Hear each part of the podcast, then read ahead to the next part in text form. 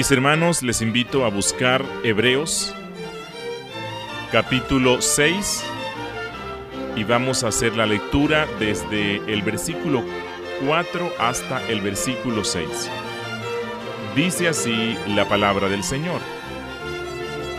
Porque es imposible que los que una vez fueron iluminados y gustaron del don celestial y fueron hechos partícipes del Espíritu Santo, y asimismo gustaron de la buena palabra de Dios y los poderes del siglo venidero, y recayeron, sean otra vez renovados para arrepentimiento, crucificando de nuevo para sí mismos al Hijo de Dios y exponiéndole a vituperio.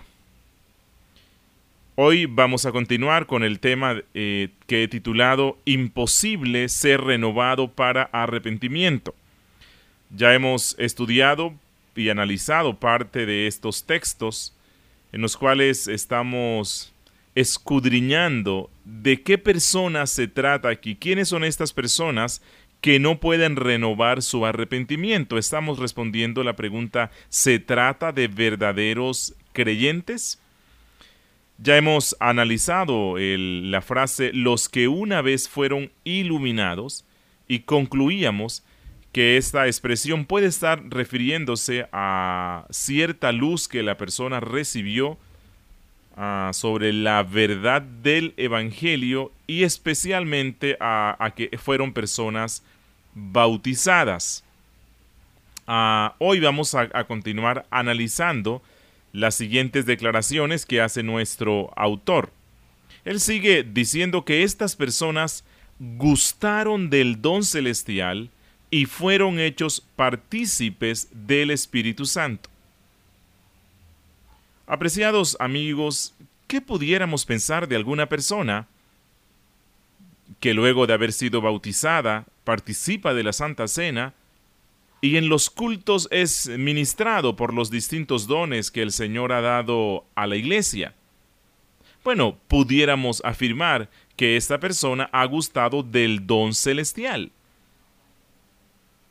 Y ya sea que la declaración don celestial haga referencia al pan que se da en la cena que simboliza a Jesús, quien es el verdadero pan del cielo o el don del cielo, o al Espíritu Santo que descendió del cielo, la idea es que esta clase de personas que apostatan de la fe han recibido algunos o muchos beneficios espirituales.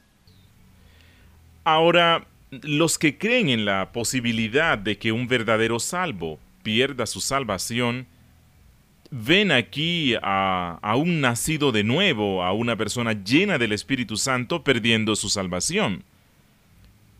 Pero creo que afirmar eso es ir más allá de lo que el pasaje dice, pues en las Sagradas Escrituras se nos mencionan algunas personas que, habiendo participado de la cena del Señor, que habiendo disfrutado de los dones y la presencia del Espíritu Santo, nunca fueron tenidos como salvos, sino que eran incrédulos, no regenerados.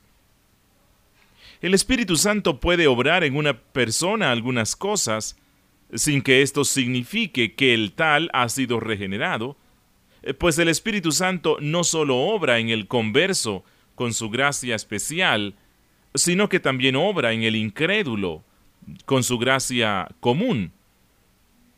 Y uno de los casos más conocidos en la Biblia es Saúl, el rey Saúl, eh, quien profetizó, porque como dice en primer libro de Samuel 10:10, el Espíritu de Dios vino sobre él con poder. Pero la historia de este rey impío nos muestra que no era un regenerado. Este hombre se complacía en desobedecer y desechar la voz del Señor. Vez tras vez mostró que no se agradaba en obedecer al Señor y su pecado fue algo repetitivo, fue algo constante. Su pecado lo convirtió en una práctica, de manera que mostró no tener un corazón regenerado, como dice en primera de Juan 3:8. El que practica el pecado es del diablo porque el diablo peca desde el principio. No obstante, el rey Saúl profetizó por obra del Espíritu Santo, pero esto no significa que el Espíritu le había regenerado. En las Sagradas Escrituras también se nos menciona el caso de Balaán, el adivino hijo de Beor.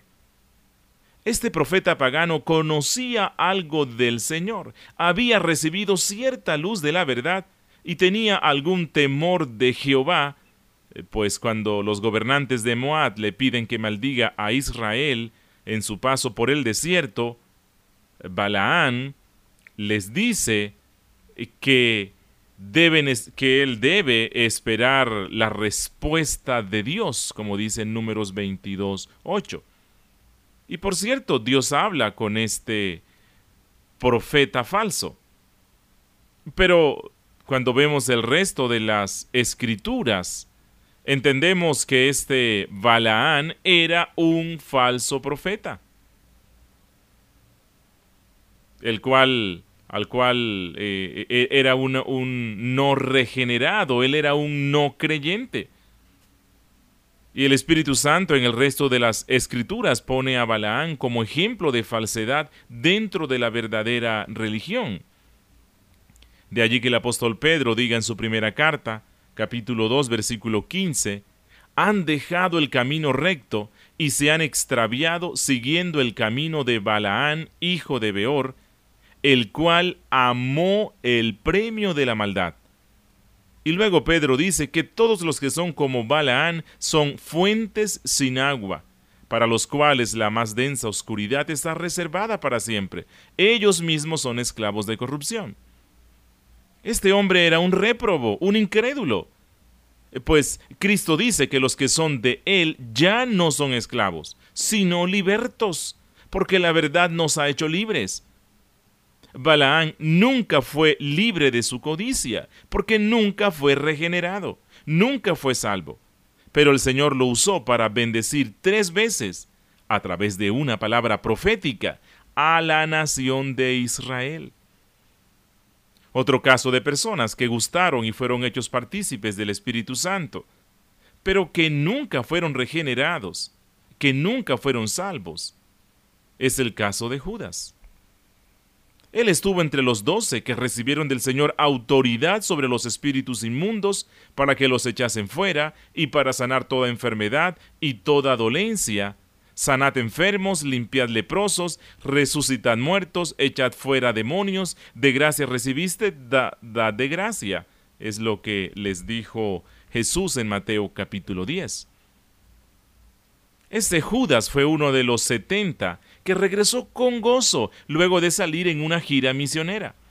Y se presentó ante Cristo diciendo, como dice en Lucas 10:17, aún los demonios se nos sujetan en tu nombre. Pero el final de la respuesta de Jesús deja ver que muchos podrán ser partícipes de algunas obras del Espíritu Santo, sin que necesariamente el Espíritu esté obrando en ellos la regeneración.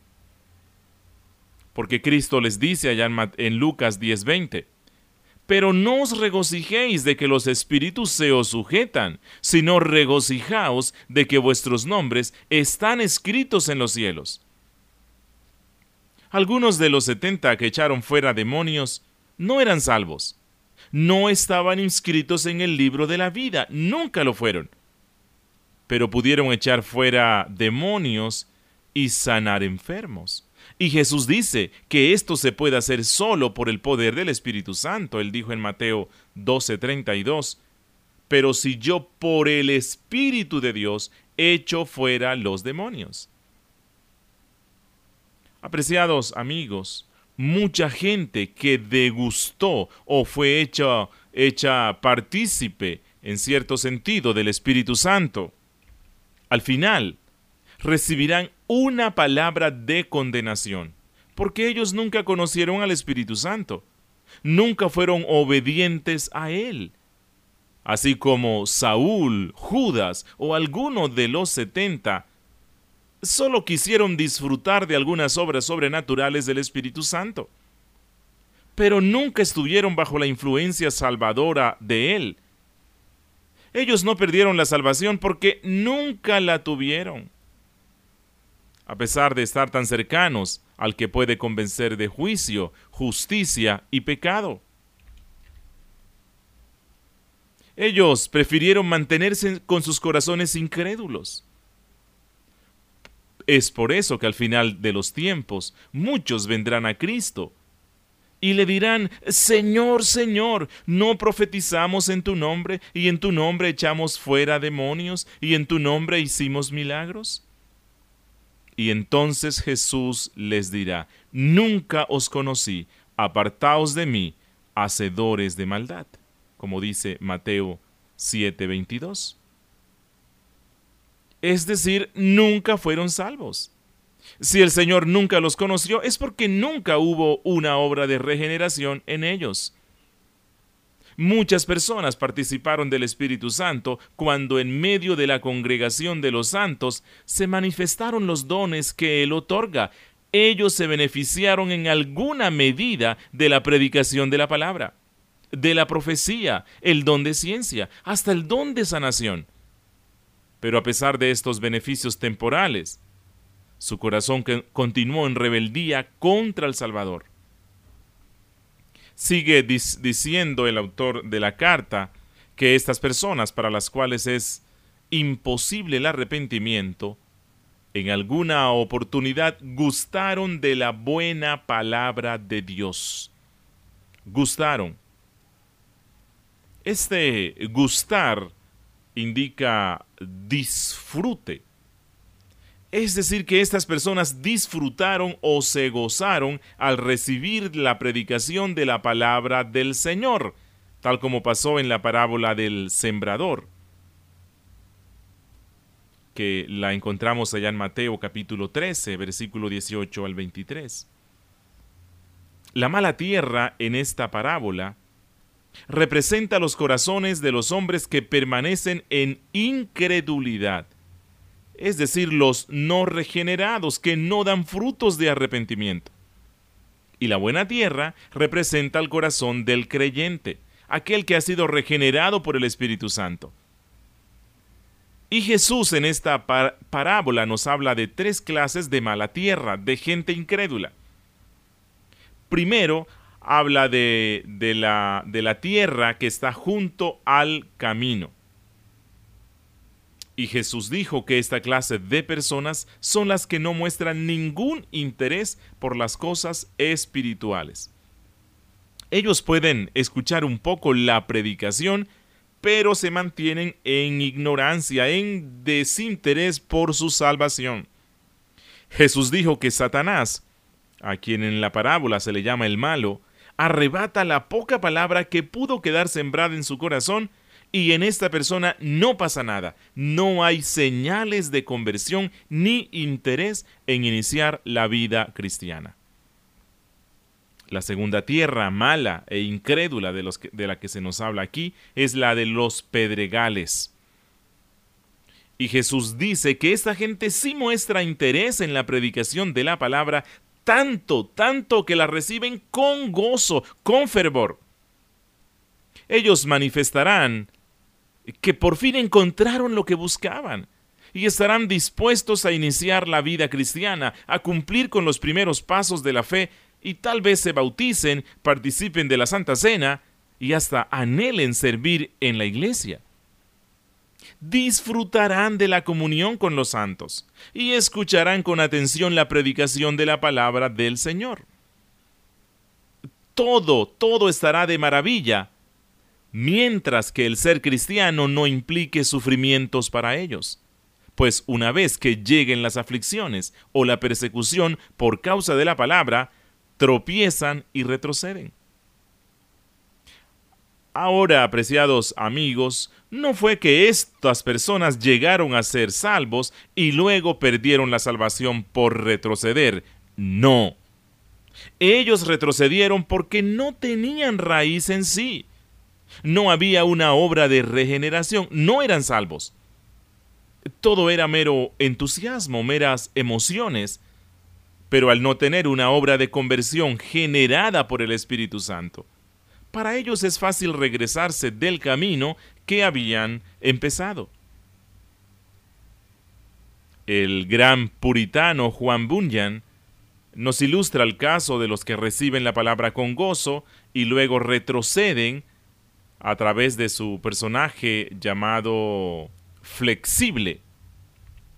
Flexible, al ver la angustia de Cristiano por la inminente destrucción que vendrá sobre la ciudad pecaminosa donde vive, y ver cómo él emprende un peregrinaje para llegar a la ciudad de Sión, donde tendrá seguridad eterna, Flexible decide también acompañar a Cristiano en su viaje y emprende el peregrinaje de la vida cristiana.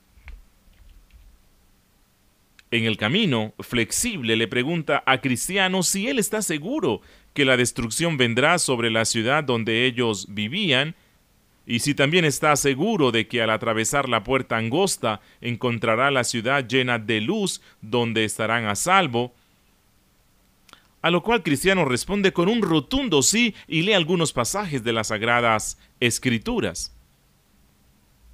Cuando Flexible escucha estos pasajes de la Biblia que hablan de las glorias de la ciudad de Sión, él dice que su corazón salta de alegría y su alma es arrebatada de entusiasmo, tanto que motiva a Cristiano a caminar más a prisa. Pero Cristiano le dice que no puede ir tan a prisa como él quisiera porque todavía lleva una carga pesada en sus hombros. Y estaba refiriéndose a sus pecados. Lo, lo, extraño es que Flexible parece no llevar ninguna carga en sus hombros. Pero muy pronto, estando en esta conversación, tanto Cristiano como Flexible caen en el pantano del desaliento donde se hunden en medio del fango y les cuesta mucho salir de allí. Flexible entonces se enoja contra Cristiano y le reclama por la falsedad de sus palabras, eh, pues ¿cómo es posible que él le prometa encontrar una ciudad donde habrá gozo perpetuo si el inicio del camino es tan doloroso y difícil y luego de decir esto y enojarse contra Cristiano, decide regresar a la ciudad de destrucción de donde había salido inicialmente. Esto es lo que pasa con esas personas que se entusiasman con la fe cristiana, pero en los cuales no hay raíz. Y Cristo en la parábola del sembrador nos habla de otra tierra mala, que es la de los espinos. Esta clase de personas también escucha la predicación de la palabra, y por algún tiempo pueden caminar en la vida cristiana. Pero su corazón no regenerado sigue apegado a las cosas de este mundo, a las riquezas, a los placeres terrenos, y así como los israelitas, luego de ser rescatados de la esclavitud egipcia, añoran las comidas de Egipto, anhelan los placeres del mundo, y en vez de luchar contra ellos, se devuelven del camino para dejarse atrapar nuevamente por el engaño de las riquezas. Aquí tampoco hubo regeneración, pues el creyente verdadero anhela las riquezas que duran para siempre, es decir, las riquezas espirituales. Creo que Judas es uno de los ejemplos más claros de aquellas personas que pueden gustar por un tiempo de la palabra del Señor, que logran caminar bajo su luz, pero luego la abandonan, a pesar de conocerla, debido a que el mundo de pecado todavía gobierna su corazón. Y también Demas, quien luego de trabajar en la obra misionera al lado de Pablo, le abandona amando más a este mundo, como dice en 2 Timoteo capítulo 4, versículo 10. Continúa diciendo el autor de la carta a los hebreos que estas personas para las cuales no hay posibilidad de arrepentimiento habían gustado de los poderes del siglo venidero. Él dice, y asimismo gustaron de los poderes, aquí usa el término griego dunameis, de los poderes del siglo venidero. Y para comprender esta frase es necesario analizar qué significa aquí la palabra poderes y qué significa siglo venidero. Apreciados amigos, Estos poderes de que habla aquí nuestro autor hacen referencia a las señales y prodigios y diversos milagros que ya el autor mencionó en el capítulo 2, versículo 4. Él allí habla de diversos poderes, diversos dunamesin. Y en Hechos capítulo 8, versículo 13, Simón el mago está atónito al ver las señales y grandes poderes que se hacían. Allí se usa la palabra griega dunameis, la cual significa literalmente poderes, pero que en nuestra versión Reina Valera es traducida como milagros. Ahora, estos milagros o poderes corresponden al siglo venidero. ¿Y qué es el siglo venidero? Bueno, en Mateo 12:32, en Marcos 10:30, en Lucas 18:30, se usa esta expresión para hacer referencia a la era futura, a la manifestación plena del reino de Dios, a la consumación de la redención, cuando entremos al estado eterno y las glorias de la salvación se dejen ver en toda su plenitud. Solo en esa era dorada, que nunca tendrá fin, conoceremos de manera plena los poderes sobrenaturales. Pero ahora, eh, como un adelanto, podemos ver algunas de estas obras maravillosas. Las obras poderosas hechas en la era apostólica y obradas también por Jesucristo son un adelanto del establecimiento final del reino de Dios, es decir, el siglo venidero como dice en Mateo capítulo 12, versículo 28.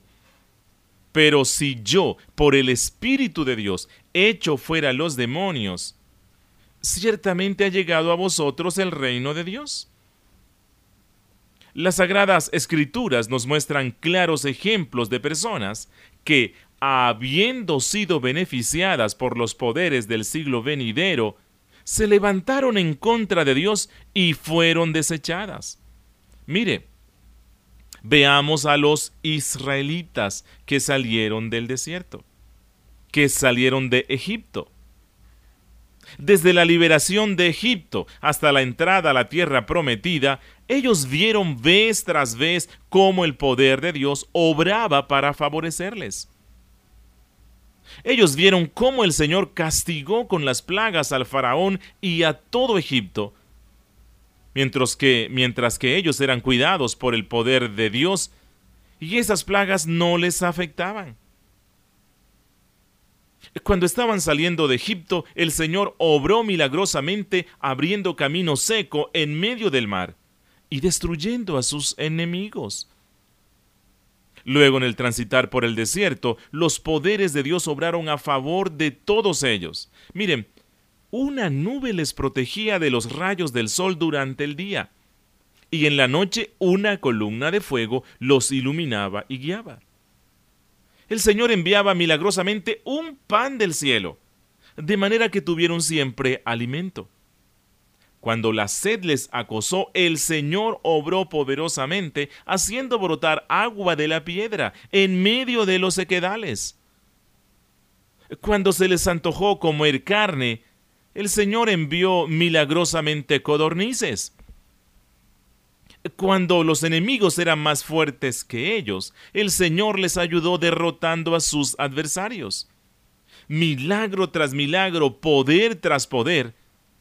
Pero a pesar de haber recibido tanta luz, de haber visto la gloria del Señor, de haber escuchado su voz en el Sinaí, muchos de ellos se levantaron contra su Salvador en incredulidad rechazaron esta luz y luego de haberse beneficiado de tantas obras milagrosas, mostraron su falta de fe y fueron desechados, como dice el Salmo 95, versículo 9. Dice, donde me tentaron vuestros padres, me probaron y vieron mis obras. Cuarenta años estuve disgustado con la nación y dije, pueblo es que divaga de corazón y no han conocido mis caminos. Por tanto, juré en mi furor que no entrarían en mi reposo. Otro ejemplo, en el tiempo de Cristo muchas personas fueron beneficiadas por los poderes del siglo venidero. Miles de personas recibieron milagros poderosos de parte del Señor. Cientos de endemoniados fueron liberados, sordos, mudos, leprosos, cojos y paralíticos recibieron salud en sus cuerpos. Miles de personas fueron alimentadas milagrosamente. Muchos fueron resucitados. Otros, aunque no recibieron milagros, vieron los poderosos hechos de Jesús. No obstante, la gran mayoría de ellos no quiso seguir al Salvador. Por eso Jesús les dijo allá en Juan 6:26, De cierto, de cierto os digo, que me buscáis, no porque habéis visto las señales, sino porque comisteis el pan y os saciasteis. Trabajad, no por la comida que perece, sino por la comida que a vida eterna permanece, la cual el Hijo del Hombre os dará, porque a éste señaló Dios el Padre. Otro ejemplo los vemos en la historia de la Iglesia. Hemos conocido a muchas personas que han recibido algún beneficio de los poderes del siglo venidero, que recibieron salud en su cuerpo, que fueron librados de grandes problemas y no obstante luego se apartan. Prefirieron recibir los beneficios temporales de la gracia en vez de buscar lo eterno, en vez de buscar lo celestial. ¿Y qué, qué fue lo que pasó con estas personas?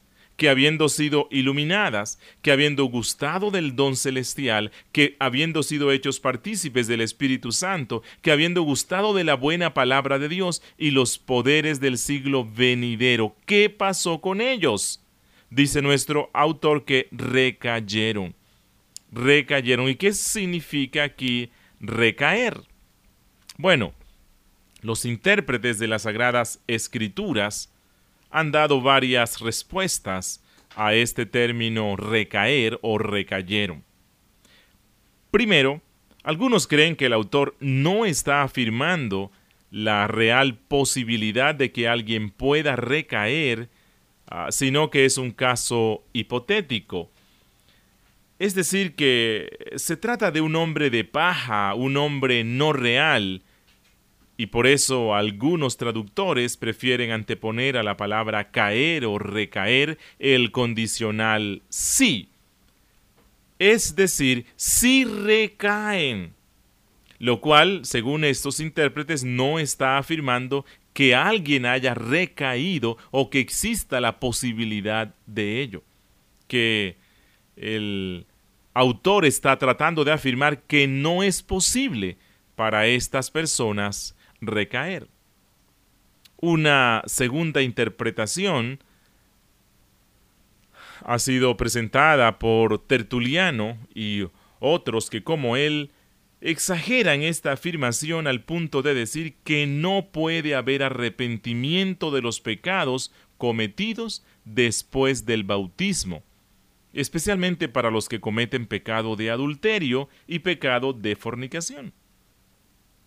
Pero ninguna de estas dos interpretaciones se ajusta al contexto del pasaje. El autor en nuestra carta ya ha hablado sobre el pecado de apostasía eh, como algo real en lo cual podían caer algunos de los miembros de la iglesia receptora de la carta.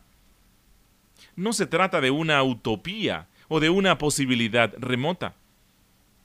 Es un pecado que está cercano, como dice el comentarista F. F. Bruce, la advertencia de este pasaje era una advertencia real contra un peligro real, un peligro que aún está presente mientras un corazón malo de incredulidad pueda apartarse del Dios vivo. Hasta aquí la cita de F. F. Bruce. Apreciados amigos, siendo tan constantes las advertencias que el autor de esta carta da sobre el pecado de la apostasía, se deduce entonces que algunos lectores estaban corriendo el riesgo de caer en dicho pecado. ¿Significa esto entonces que un salvo o un regenerado puede cometer el pecado de apostasía y perderse definitivamente? Bueno, ya hemos afirmado en estudios anteriores por las sagradas escrituras que un salvo no puede perderse. Un salvo tiene la seguridad eterna de la salvación. Pero, ¿cómo saber si realmente una persona es salva? Las sagradas escrituras nos dicen que un distintivo especial del salvo es la perseverancia hasta el fin, como dijo Jesús, el que perseverare hasta el fin, éste será salvo. La perseverancia en la fe cristiana es una muestra de que en esa persona hay obra de regeneración. Ahora, esto no significa que soy salvo porque he perseverado pues entonces la salvación sería por obras, pero recordemos que las sagradas escrituras siempre nos muestran que la salvación es por gracia, por fe, no por obras. Pero las sagradas escrituras también nos muestran que esta fe salvadora se evidencia en obras de justicia, se evidencia en perseverancia. Pero Alguien dirá, ¿acaso no hay contradicción entonces entre la doctrina de la seguridad de la salvación, la perseverancia de los santos y la advertencia del peligro de apostasía que hace el autor de Hebreos a los cristianos? No hay tal contradicción. Miren, el autor no sabe quiénes de los receptores son regenerados y quiénes no. Él está dando una advertencia a una iglesia, la cual está compuesta por gente que está conociendo cada día más del Salvador, pero donde algunos ya le conocen de manera personal y han sido regenerados, y otros aún no han sido regenerados, pero están caminando en la vida que les puede conducir a tener fe real en Cristo. El autor advierte a todos porque esa es la responsabilidad de un pastor. Constantemente el pastor debe estar dando exhortaciones a los miembros de la iglesia, porque algunos aún no han madurado en la fe, porque algunos no han entrado al reposo, algunos aún están en peligro de regresarse del camino que han emprendido no son salvos, no son regenerados, pero ya han dado algunos pasos en la vida cristiana. Apreciados amigos, algunos miembros de nuestras iglesias se encuentran en el peligro de seguir los pasos de los israelitas en el desierto, como dice el comentarista Simón Kistemacher los israelitas que cayeron en el desierto habían puesto sangre sobre las jambas de sus puertas en Egipto. Habían comido el cordero de la Pascua. Habían dejado a Egipto atrás, consagrado sus primogénitos al Señor y cruzado el Mar Rojo.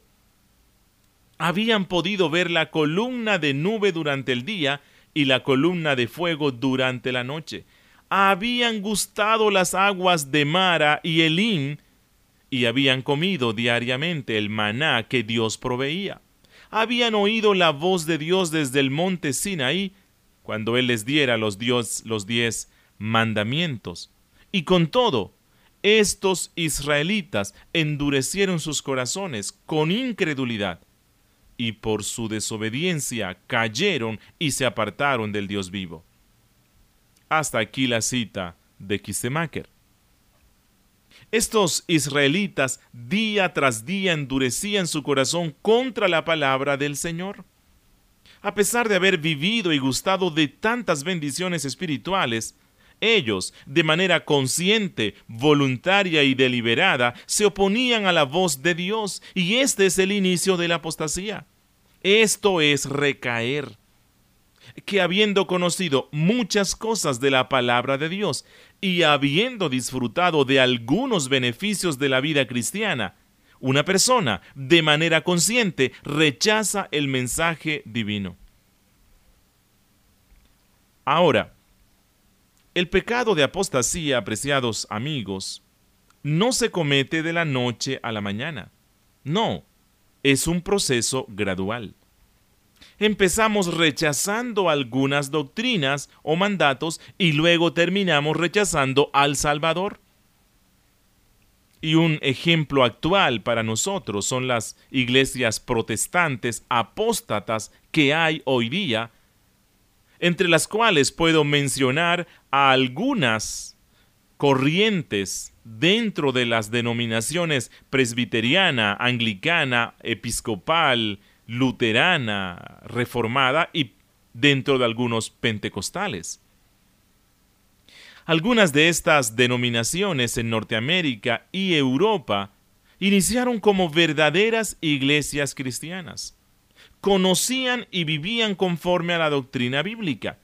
Pero algún día, a uno de sus pastores se le dio por amoldarse un poco a la filosofía de la época. Por ejemplo, se amoldó al feminismo reinante no quiso que la sociedad viera a la Iglesia como una institución anticuada eh, que todavía establece diferencias entre los roles que Dios designa para los hombres y los roles para las mujeres, y entonces abandonó la clara enseñanza de las sagradas escrituras y suprimió esta diferencia. Al inicio, solo designó a algunas damas para que predicaran en algunos cultos de la iglesia, y luego no tuvo problema en nombrar algunas diaconisas. Luego le pareció que no era tan violatorio de los mandatos divinos el ordenar algunas damas al ministerio pastoral, a pesar de la prohibición bíblica. Pero habiendo iniciado el camino de la apostasía, es decir, rebelarse conscientemente en contra de los mandatos claros de la palabra de Dios, entonces no tiene problemas en continuar rebelándose en contra de todos los principios escriturales. Hoy día, estas iglesias están ordenando mujeres lesbianas y, y hombres homosexuales al ministerio. Favorecen el divorcio no tienen problemas con el aborto, niegan la divinidad o exclusividad de Jesús como Salvador, se unen ecuménicamente con los judíos, con los musulmanes, chamanes y brujos.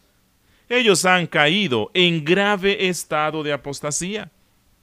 Eso es lo que significa recaer. Y vamos a finalizar esta sección preguntándonos, ¿Por qué razón estas personas no pueden ser renovados otra vez para arrepentimiento? ¿Acaso hay algo imposible para Dios? Bueno, es importante resaltar que en las exhortaciones anteriores el autor usa eh, casi siempre el pronombre en primera y segunda persona. Él usa el nosotros y vosotros. Pero aquí en el verso 6 usa pronombres en tercera persona, habla de aquellos y ellos. Él dice, porque es imposible, y recayeron, tercera persona, sean otra vez renovados para arrepentimiento.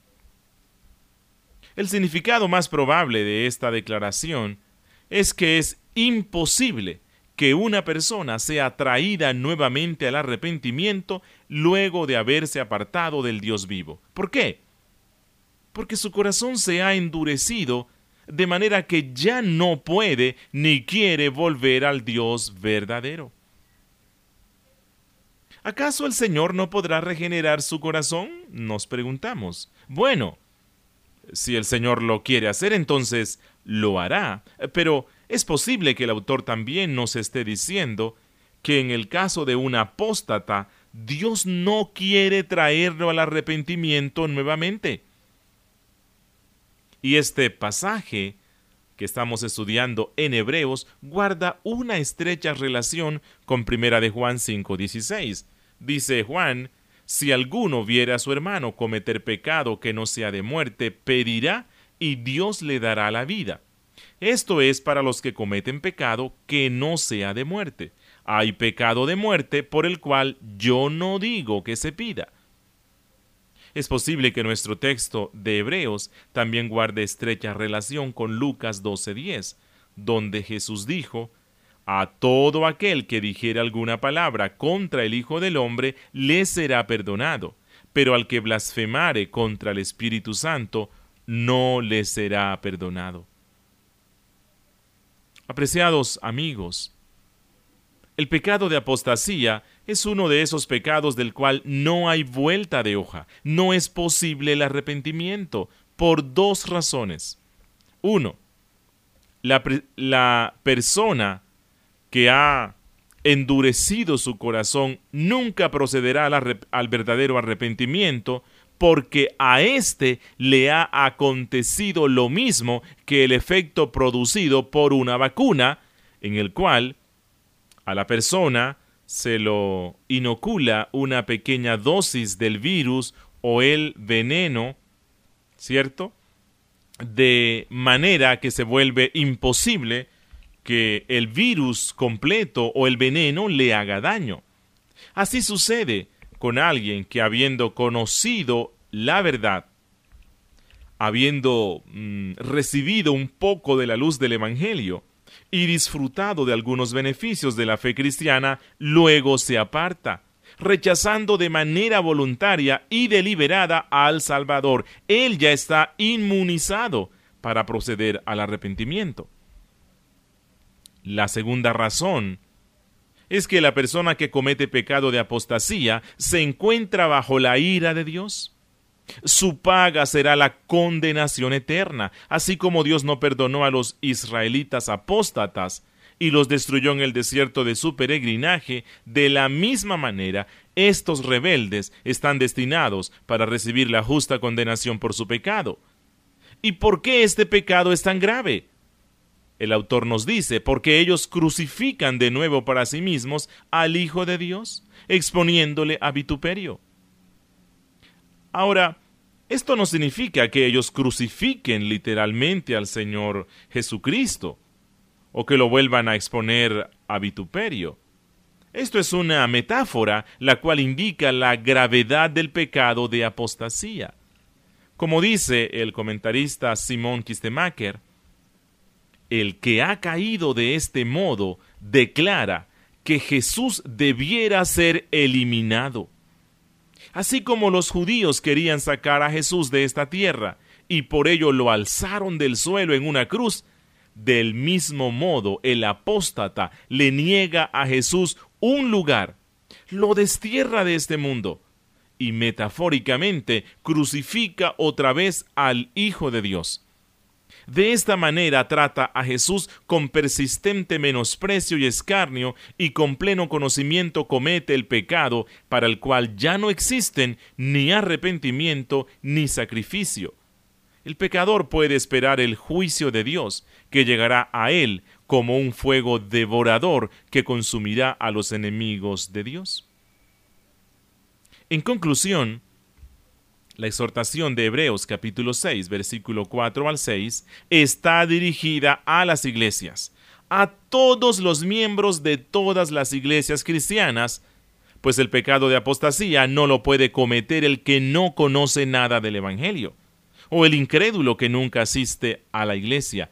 No, este pecado lo cometen aquellos que como Israel han salido de Egipto, han visto los poderosos hechos del Señor, han escuchado la palabra del Señor, han sido bautizados pasando por en medio del mar, ha comido el don celestial, el maná, han sido beneficiados por los dones del Espíritu. Y a pesar de haber recibido tanta luz, deciden de manera voluntaria y consciente rechazar a Cristo, rechazar el amor del Padre, blasfemando así contra el Espíritu Santo. Esta es una advertencia para todos nosotros. Y luego de esta exposición quisiera compartir con ustedes dos cortas aplicaciones de todo lo que hemos aprendido. Apreciados oyentes, creo que las exhortaciones del autor de Hebreos son tan claras que no es necesario añadir muchas aplicaciones. Estas exhortaciones debieran ponernos a temblar por nuestra salvación. Debiéramos revisar de manera seria y concienzuda si realmente estamos creciendo en la gracia si los frutos del arrepentimiento verdadero están en nosotros.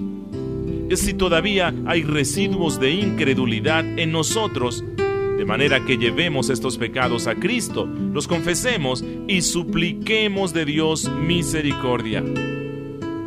Amigo, si llevas algún tiempo escuchando el Evangelio, pero aún te resistes a obedecer algunos mandatos de la palabra de Dios, entonces corre por tu vida y confiesa tu pecado, procediendo a obedecer a tu Salvador. No dejes para mañana el confesar tu pecado de incredulidad, pues de seguir así, llegará el día cuando ya no tengas oportunidad de arrepentimiento. Y aunque los busques con desesperación, el arrepentimiento verdadero no vendrá a ti, pues el arrepentimiento es un don de Dios y nunca olvides el ejemplo de Esaú, quien fue desechado y no hubo oportunidad para el arrepentimiento, aunque la procuró con lágrimas. Bendiciones.